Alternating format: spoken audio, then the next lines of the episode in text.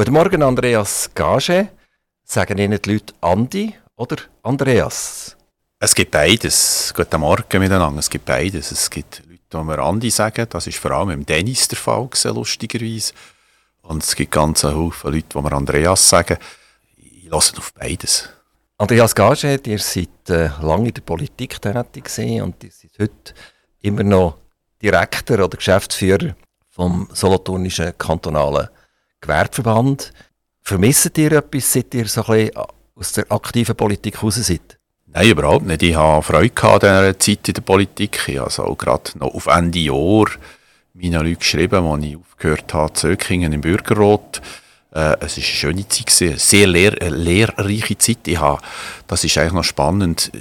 Ich erinnere mich immer noch an die erste Gemeinderatssitzung. Dort haben wir über Perimeterbeiträge geredet. Habe eine Sitzung lang geschwiegen, weil ich keine Ahnung was ein Perimeterbeitrag ist. Bin ich heimgegangen schauen, was das ist und habe etwas gelernt. Und das ist die ganze Jahre, wo ich Politik gemacht habe, so gegangen. Wie kommt man nach Ökingen? Zuerst mal dir persönlich und nachher rein geografisch. Wie komme ich nach Ökingen? Also wenn ich da zum Beispiel Solothurn in der Gurzelengasse stehe, wo muss ich durchfahren, damit ich nach Ökingen komme? Also der Weg nach Ökingen ist relativ einfach. Man fährt äh, hier vor dem Radiostudio durch, Richtung äh, Deredingen. Man fährt durch das ganze Dorf Deredingen und bevor man auf Kriegstätten reinkommt, biegt man Richtung Subigen ab. Und dann äh, fährt man eigentlich vor meinem Haus vorbei. Und wenn man vor äh, der Ausgang Ökingen noch einmal abbiegt, rechts, dann kommt man nachher ins Dorf rein. Das Dorf ist klein, wir haben etwa 800 Einwohner und ähm, ist äh, sehr eng anliegend an Kriegstätten und Halten. Ich selber bin auf Ökingen gekommen, weil der Großvater ausgezogen ist aus dem Haus. Und mein Vater dann gesagt hat, äh, das Haus wäre leer. Dann haben wir noch zwei Jahre Zeit gelassen. Es war noch zwischen ein paar anderen Dingen. Und dann habe ich gesagt, als die Person ausgezogen ist und die Familie ausgezogen ist, jetzt ist die Zeit, ich würde das Haus gerne übernehmen. Und habe ein paar Jahre drin gewohnt und heute gehört es mir.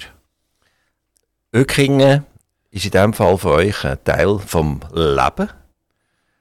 Wie muss man sich Ökingen vorstellen? Ist Ökingen ein Dorf, ein kleines Dorf, noch mit einem Kern, wo man sich jederzeit einander kann und jeder kennt jeden? Oder ist Ökingen auch, wie halt so viele Agglomerationen, langsam ein bisschen neutral geworden? Nein, nein, Ökingen ist sicher ein Dorf, das sehr lebt. Das äh, hat aber auch mit der Größe zu tun. Als ich gekommen bin, rund 600 Einwohner gesehen. Jetzt sind es 800, äh, vielleicht sind es auch schon 850 in Zwischenzeit Einwohner. Es ist aber gewachsen. Es ist ein typisches Einfamilienhausdorf gewesen. Lange, lange Zeit. Ich weiss noch, als ich im Gemeinderat war, hat man sich noch gewehrt gegen jegliche Art von Blöcken. Jetzt in den letzten Jahren hat es erste Blöcke gegeben, also Mehrfamilienhäuser gegeben. Aber auch diese Leute, äh, muss man sagen, machen relativ gut mit. Wir haben die Schule zusammen mit Kriegstätten und Halten. Und äh, durch das könnte man sich noch, also eine Gemeinsversammlung nehmen immer noch 40 bis 50 Leute teil. Äh, und das ist ein recht grosser Anteil der Bevölkerung, wenn man sieht, dass in anderen Gemeinden mit 4000, 5000 äh, Einwohnern auch nur 50 Leute dabei sind. Wir möchten gerne von Andreas Gage halt noch ein bisschen etwas Persönliches wissen. Wir wissen, dass er in Ökringen ist, dass er lange Politik gemacht hat und dort werden wir dann später noch ein bisschen drauf eingehen. Und jetzt etwas zur Familie. Andi Gage, wie sieht das aus mit eurer Familie? Was macht eure Familie so? Kommt's gut? Das ist sehr gut gekommen, ja. Also ich, habe, ich bin das zweite Mal verheiratet. Wir haben drei Kinder, die hat meine Frau in die Ehe gebracht. Sehr, schon bereits erwachsene Kinder. Die älteste ist in der Pflege tätig, ist auch eigentlich eine ständige Weiterbildung in der Pflege, ist im Inselspital im Notfall macht das äh, mit Lieb und Seele. Die mittlere ist Mutter, Floristin. Ihr seht, sie haben alle eine Lehre gemacht bei uns. Und der jüngste ist äh, Landschaftsgärtner. Äh, und äh, diesen Beruf macht er auch mit äh, viel, viel Enthusiasmus und Freude. Sind die Kinder eigentlich schon draußen oder sind sie noch daheim? Nein, nein, die Kinder sind draußen. Jetzt wegen Corona ist etwas ein oder andere wieder heimgekommen, weil halt in ihren Wegen plötzlich Isolationsstimmungen geherrscht haben. Aber grundsätzlich sind sie draußen und wir sind mit der Mittleren auch schon zweifache Großeltern, das zweieinhalbjähriges und ein einjähriges Kind und die dürfen wir hüten in der Woche und das ist eine riesen Freude. Die haben ein Haus in Ökingen, die haben drei Kinder großgezogen. Der braucht also ein bisschen Platz, die wollen ja ein bisschen Umschwung haben. Die wollen auch gerne mal allein sein. Jetzt seid ihr vermutlich das Zweite in diesem Haus. Fühlt ihr euch ein bisschen verloren in diesem Haus? Nein, eigentlich nicht. Es ist ein typisches Arbeiterhaus. Es hat zwar die Anzahl Zimmer, die man hat müssen haben für die drei Kinder. Ähm, die haben wir uns geschaffen, indem wir halt den Restaurant ausgebaut haben. Aber der Umschwung ums Haus herum, das ist nicht eine riesige Geschichte. Da haben wir ein bisschen Rasen, ein bisschen Garten hinten raus, also respektive ein bisschen Wohnsitzfläche hinten raus. Und äh, das ist, äh, da hat man sich durchaus halt im Dorf müssen vertörlen oder auch auf der Wiese hingen oder vordran, äh, wenn man ein bisschen Fläche gesucht hat. Aber es hat jeder seine Rückzugsmöglichkeit. Ähm, und jetzt eben während Corona ist der eine oder andere plötzlich wieder daheim gewesen, weil ihre WG-Kolleginnen und Kollegen ähm, in Isolation sind. Das war auch lustig, sie wieder einmal daheim zu haben, aber äh, auf, auf, immer werden wir eigentlich nicht das, ist, das ist ein Problem, äh, das ich auch nachvollziehen kann. Oder? Äh, unsere Kinder die sind ab nach Zürich und äh, die, die, muss immer noch sagen, wenn man Solothurn oder so überhaupt buchstabiert, das ist manchmal fast ein bisschen schwierig. Wir sind fast ein bisschen traurig. Und äh, dann ist man halt äh, angewiesen darauf, dass man zwischendurch die vier Rädchen nimmt und äh, nach Zürich geht. Also eigentlich kann man fast so glücklich schätzen, wenn Kinder in der Region innen bleiben. Äh, Andreas Gage, ein bisschen zu eurer Karriere. Die hat mal an der Kante Solothurn eine Matur gemacht. Wie ist es nachher weitergegangen? Ja, ich habe eine C-Matur gemacht, eigentlich eine naturwissenschaftliche. Mein Vater ist auch Naturwissenschaftler und mich hat das eigentlich noch interessiert. Ich bin nachher nach der Matur ein Jahr auf Paris studieren, habe dort an der Sciences Po Politologie studieren. Das hat mich gepackt, das hat mich ganz spannend gedacht. Ich habe natürlich dann schon bei den Jungliberalen, wie sie dann noch heißen, heute heißen sie Jungfreisinnige, habe ich äh, politisiert, aktiv, äh, mit Kollegen zusammen, die ich heute immer noch treffe, sei es in der FDP, sei es außerhalb der FDP. Und nach dem Jahr Politologie hat mich die Schweizer Armee zurückgeholt, weil sie ein bisschen Angst hatten, weil dort eine äh, Studienkarriere machen und sie brauchen mehr Armee. Bin auch zurückgekommen und habe nachher in Genf Politologie studiert. Ähm, bin nach dem Studium in Genf noch ein Jahr auf Lausanne Wirtschaft machen und habe aber gefunden, jetzt sei es eigentlich genug Studium und bin dann äh, bei der FDP Schweiz eingestiegen im, als politischer Sekretär, habe dürfen den Fraktionssekretär begleiten, habe dort Kontakt mit dem Rolf Büttiker, Ständerat, damals Nationalrat, und bin dann zur FDP vom Kanton Solothurn gekommen als Sekretär. Wir hatten dann gerade einen tragischen Todesfall in der äh, FDP. Der äh, Präsident und der damalige Sekretär hat gesagt, er will aufhören. Und dann haben Rolf Büttiker und ich den Laden dürfen übernehmen. Ich habe das sechs Jahre geführt, bevor ich dann zum kantonalen Gewerbeverband gekommen bin. Übrigens, der Zungenbrecher heisst kantonal solothurnischer Gewerbeverband. Aber wir versuchen den Zungenbrecher jetzt im nächsten Jahr ein bisschen anzupassen. Das kann einfach niemand, kein Journalist, wirklich richtig aussprechen. Es tut mir leid, wenn ich das falsch ausgesprochen habe, aber äh, wir versuchen beide zu wissen, oder dem Zuhörer selbstverständlich, um was es wirklich geht. Ja, das ist klar, ja. Ähm, ich will gerne auf das Wort Politologie noch zurückkommen. Für mich sind das immer die, die Experten, die mir vor der Abstimmung sagen, was die Schweizer Bevölkerung so denkt. Ähm, oder alle Wahlberechtigten werden in die Turnen legen ähm, 50% haben sie recht, 50% haben sie falsch. Ähm, dann kommt plötzlich irgendeine Hochrechnung, die auf 1,2347% soll genau sein. Ich habe manchmal ein das Gefühl, äh, die, die Befragungen sind auch eine Manipulation von der Bevölkerung. Wenn ich einen aufmuntern noch an Turnen zu gehen, dann muss ich in diese Richtung gehen. Äh, kann man eigentlich diesen Zahlen vertrauen?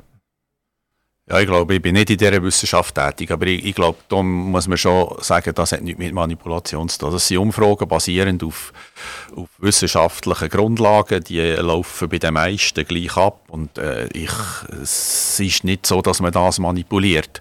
Aber es ist äh, immer eine Fehlerquelle dabei, meistens ist es plus minus 1,5 Prozent, plus minus 2 Prozent, das kommt ein bisschen darauf an, was für eine Befragungsart das man gemacht hat.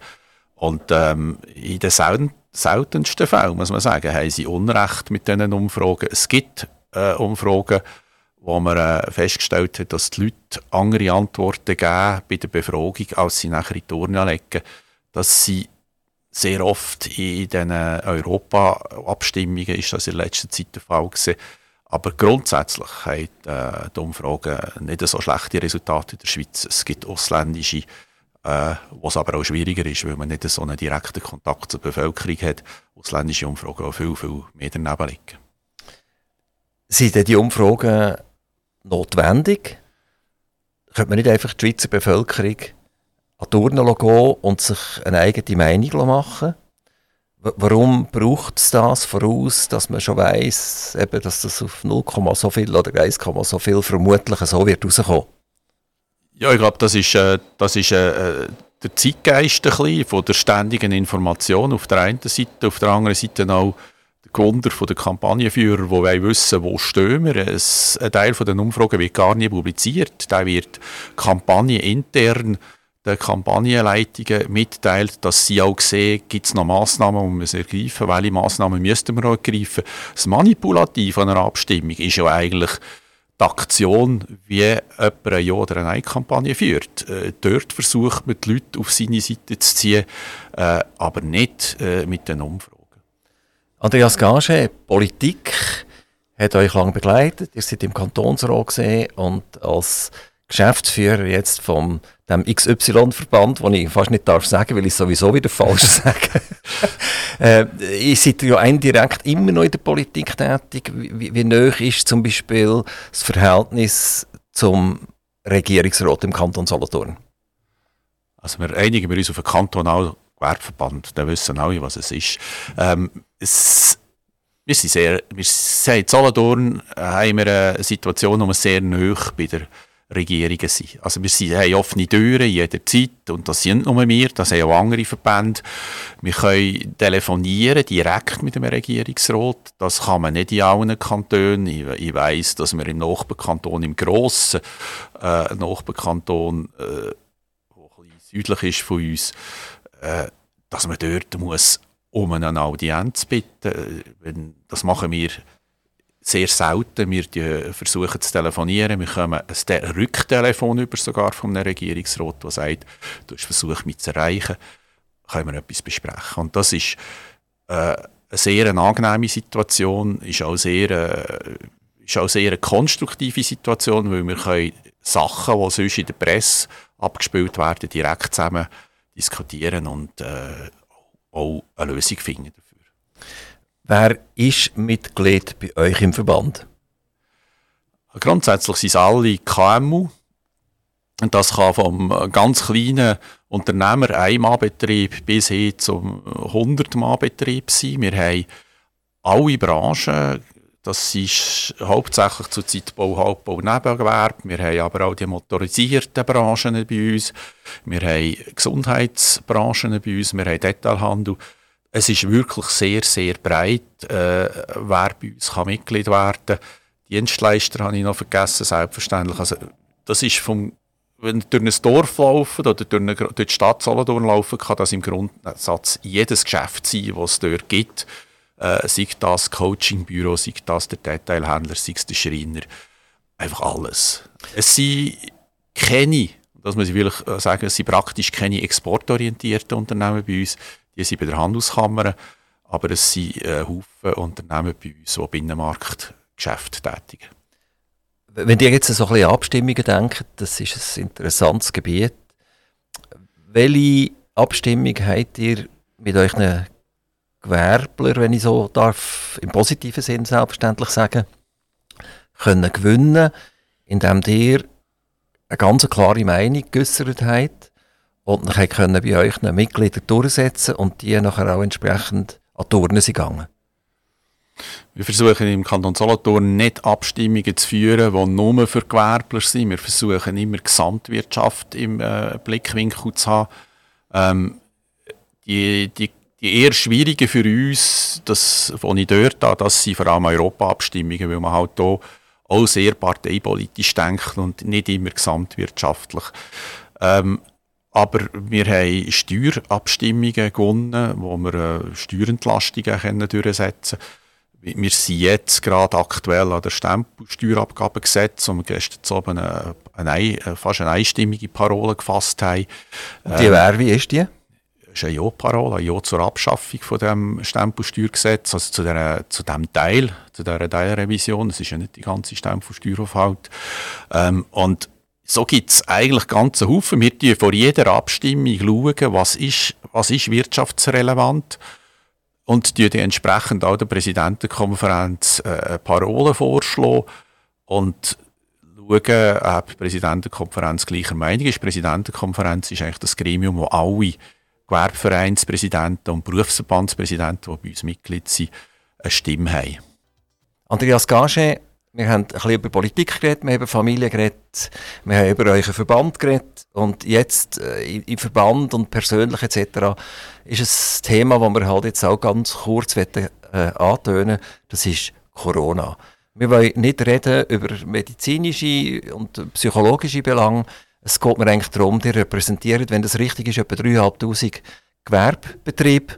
Und wie sind die Menschen, die Firmen durch die Corona-Zeit durchgekommen und was war eure Rolle in dieser Zeit?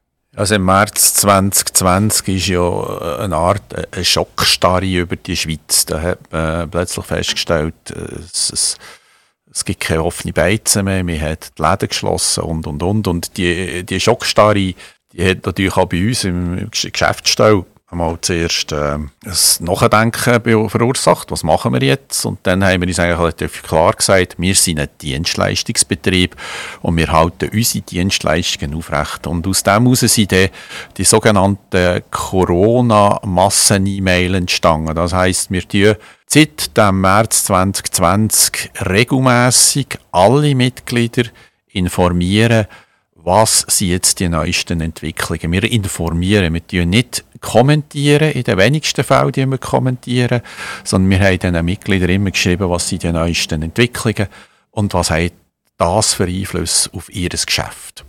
Andreas Gage, gibt es irgendwelche speziellen Ereignisse, die ihr uns könnt schildern könnt? Sei das über äh, Härtefallmaßnahmen, sind das äh, Firmen, die wirklich haben müssen die Segel streichen Oder kann man so generell sagen, eigentlich sind die 3'500 Mitglieder gut durch die fast zwei Jahre durchgekommen?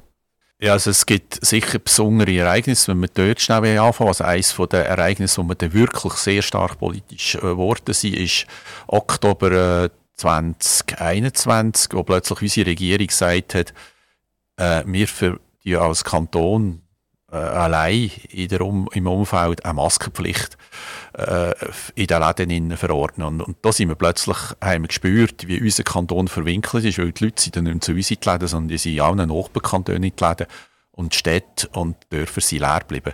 Dort sind wir auf die Hinterbeine gestanden und äh, dann hat ja der, der Bundesrat nachgezogen und die Maskenpflicht überall verhängt. Dann hat sich das wieder beruhigt. Vielleicht, ja, es hat Phase 1 ist gesehen, Kurzarbeit. Oder? Plötzlich hat man in Betrieben, die noch nie in ihrem Leben haben so Kurzarbeit haben, hat man Kurzarbeit äh, gehabt. Und dort haben wir, ich, ich glaube, in dieser Zeit in etwa 800 Beratungen gemacht, wo wir nur äh, über Kurzarbeit und äh, ein bisschen später nachher über Härtefall einzelne Betriebe haben müssen beraten, äh, was jetzt müssen unternehmen ein, Bau, ein Baugeschäft hat immer wieder eine Kurzarbeit gehabt früher, aber ein Detailhändler, ein Coiffeur, der hat noch nie in seinem Leben Kurzarbeit gehabt. Äh, und das war eine ganz schwierige Situation. Gewesen. Frage, äh, wenn ich schnell auf ja. Kurzarbeit darf kommen. Äh, die Kurzarbeit ist etwas, was relativ gut organisiert ist worden, glaube ich. Dort hat, hat die staatlichen Organe sehr schnell und, und, und sehr gut reagiert. Es hat dann mit der Zeit nachher, ist es glaube ich härter geworden. Ich glaube, es ist jetzt nicht mehr so einfach. Ähm, wie, wie sieht das aktuell aus? Ja, wir sind immer noch in diesem sogenannten vereinfachten Verfahren, ich glaube noch bis im März jetzt. Das hat man immer wieder verlängert. Äh, es ist äh, ein bisschen härter geworden, weil der Beweis, dass man Kurzarbeit hat, ist ein bisschen schwieriger geworden für die Geschäfte.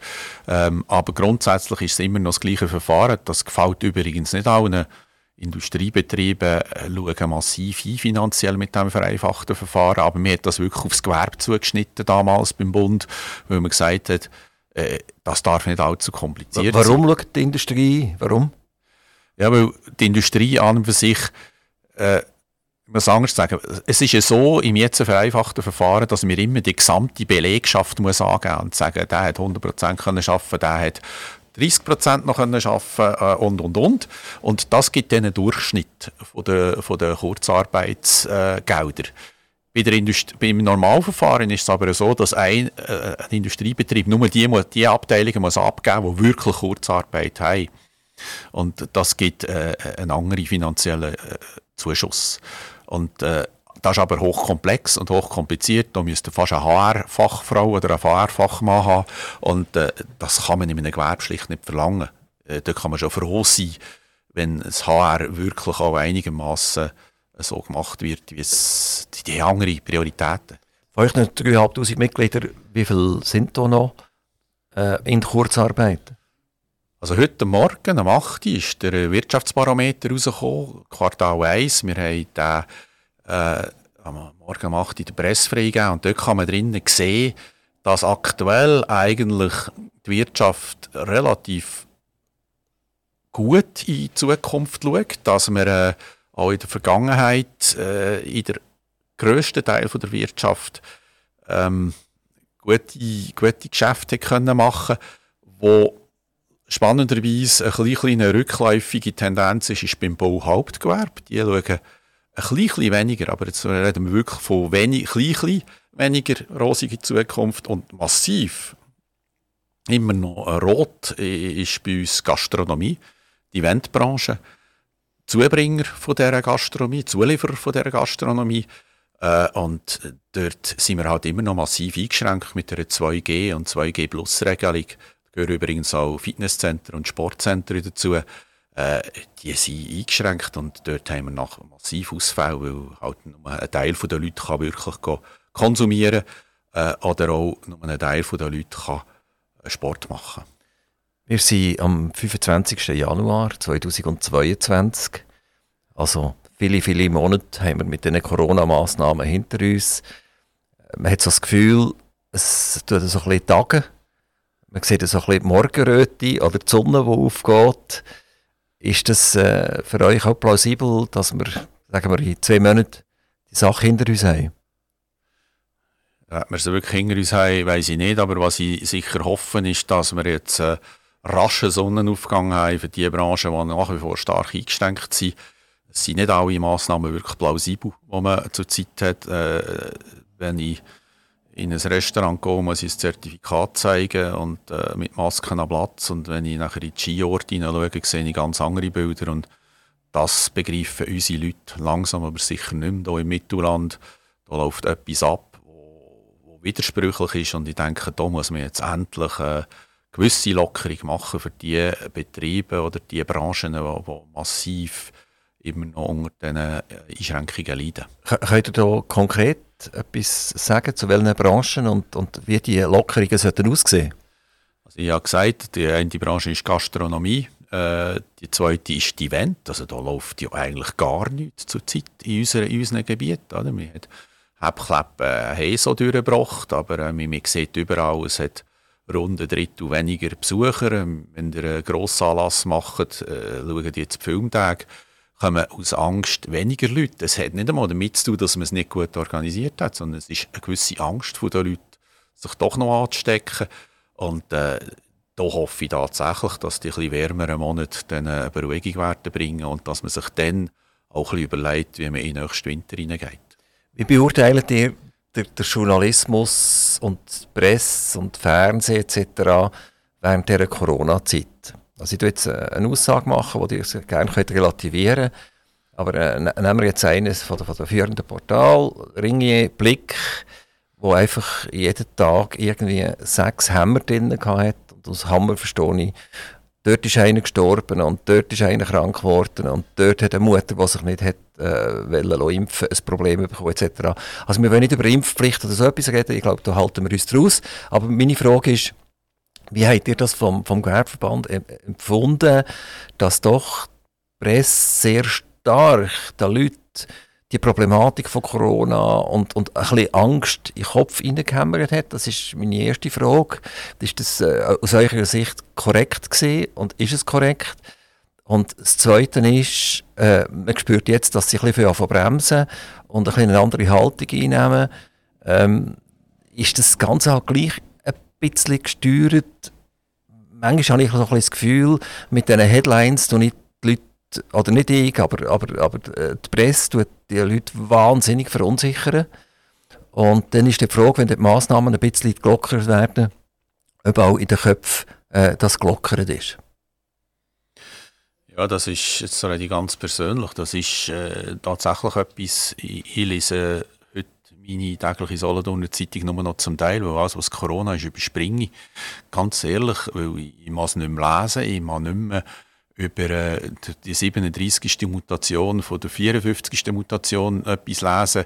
Äh, ich, ich nehme es, wie es kommt, persönlich. Ich, ich lebe dort durch ein bisschen Tag, aber ich glaube schon, dass man eigentlich nie die, die Fälle auch in Relation zu der Bevölkerung gesetzt hat. Das ist das, was mir immer ein bisschen gefällt. Wenn eine Mutter mit ihrem Kind ein Problem hat, ist das tragisch. Aber in Relation gesetzt zu 8 Millionen Einwohnern, äh, ist das wiederum ein, klein, ein kleinster Teil. Und dort, denke ich, hat man schon äh, sehr viel mit Angst geschaffen. Äh, es, ist, es ist auch heute noch so, ich kann die Zeitung anschauen, es gibt keine Zeitung, sei es eine Sonntagszeitung, sei es eine Tageszeitung, die nicht einen Artikel über Corona drin hat. Und ich, ich wünschte mir den Tag, wo man äh, eigentlich sagt, so, heute machen wir eine Corona-freie Ausgabe. Ich habe noch eine Frage, die mich persönlich sehr stark interessiert. Da geht es ein bisschen um den Schweizer Franken.